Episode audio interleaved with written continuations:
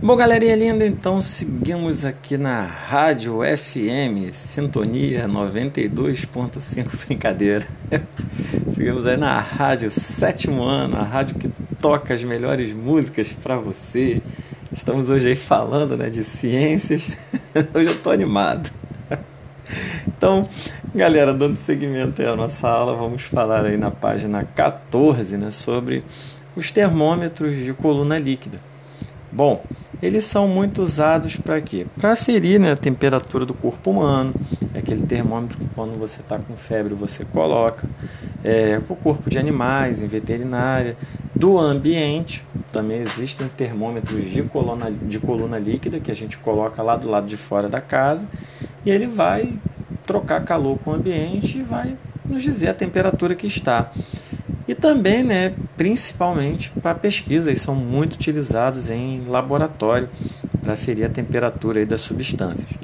Esse termômetro, acompanha com o tio Jean aí, olha com carinho para essa imagem que nós temos aí na página 14, no termômetro de coluna líquida. Repara só, ele tem basicamente duas partes, três partes que a gente pode dizer. Né?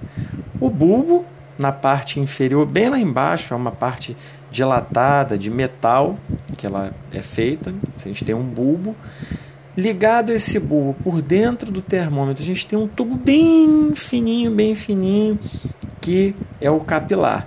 E dentro do capilar eu tenho o líquido que dilata. E você repara que ali eu tenho vários númerozinhos ali que são os graus que nós vamos obter a temperatura, que é o que já já, já a gente vai falar sobre as escalas, né? escalas de medidas, escalas termométricas. Vamos falar das três principais, apresentar as principais características dela. Então, nós vimos que o líquido ele tem a capacidade de dilatar quando a temperatura aumenta. Então, quando a temperatura aumentar, esse líquido ele vai subir, ele vai ocupar mais espaço. O que é dilatar? É ocupar mais espaço, é aumentar o volume. Ele vai aumentar a ocupação de espaço aqui dentro desse capilar, ele vai subir quando a temperatura aumenta.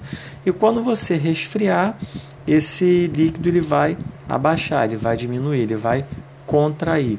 Então a gente viu isso antes aí na, na, sobre o princípio da dilatação e contração térmica. É assim que vai funcionar o termômetro. E aí, como que eu faço, perdão, para poder medir, para poder aferir né, a temperatura de um corpo? Primeiro, eu pego o termômetro e coloco é, a parte do bulbo, aquela partezinha da ponta de metal, em contato com o corpo, ou com a substância, ou com o corpo do animal, enfim. Eu espero um tempo para quê? Para alguns minutos geralmente em média de 3 a 5 minutos, a gente coloca às vezes 3 minutos, para que a temperatura do seu termômetro se iguale do corpo, para que essas temperaturas elas entrem em equilíbrio, que ela não aumente e nem diminua mais.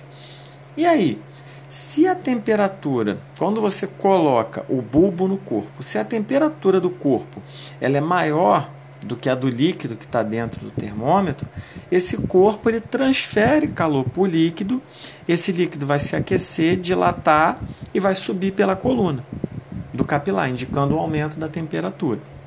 Se a temperatura, por exemplo, da substância do que você está medindo é mais baixa, é o termômetro que vai transmitir calor e o líquido desce. Então repara que o calor, já estou adiantando, ele sempre passa do corpo mais quente o corpo mais frio, naturalmente.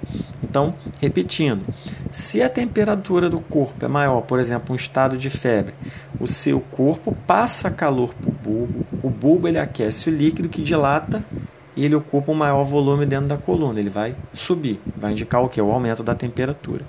Se você está medindo uma substância, vamos botar que você queira medir, sei lá, um, um copo cheio de gelo, uma substância que está com um copo de gelo. Esse termômetro ele vai jogar calor para o gelo e aí ele vai se resfriar e a coluna vai descer. Ela vai diminuir, o líquido se contrai. Bom, e como a dilatação do líquido ela é proporcional à temperatura, né? cada altura naquele capilar, cada marquinha que tem lá, cada tracinho, corresponde a uma temperatura que é definida por uma escala. Que é o que a gente vai falar. Antigamente, gente, era se utilizado, hoje diz o, ter, o termômetro ele é feito de álcool, álcool com corante. Antigamente ele era utilizado, era muito utilizado o mercúrio, é um metal pesado que era muito comum na fabricação dos termômetros.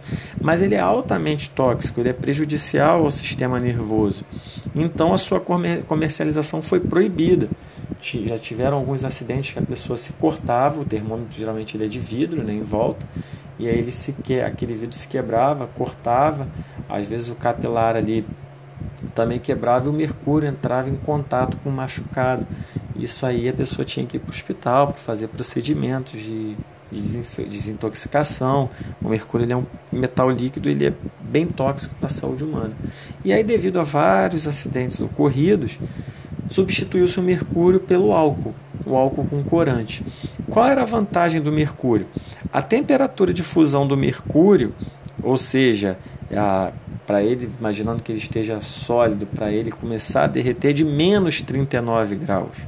E ele ferve, ele vai ter uma ebulição de 357 graus. Ou seja, então, se a gente comparar é, menos 39 graus, ele estaria congelado, 357 graus, ele estaria evaporando, eu tenho uma grande faixa de temperatura que permite que ele vai estar sempre praticamente no estado líquido.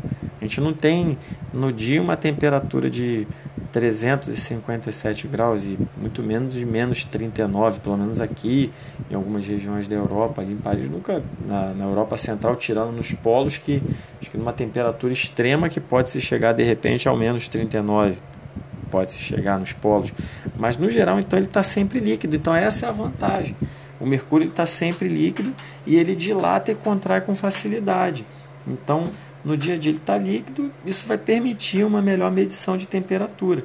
E como eu falei, ele é bem sensível a essa variação e ele dilata facilmente, se contrai também facilmente. Então essa era uma vantagem do mercúrio. A desvantagem é que ele é altamente tóxico para a nossa saúde. E aí agora, vou dar um corte aqui de novo no podcast, nós voltamos a falar sobre as escalas termométricas. Galera, preciso saber se vocês estão entendendo, tá tudo bem aí, como que vocês estão? Dúvidas, só mandar, tá bom?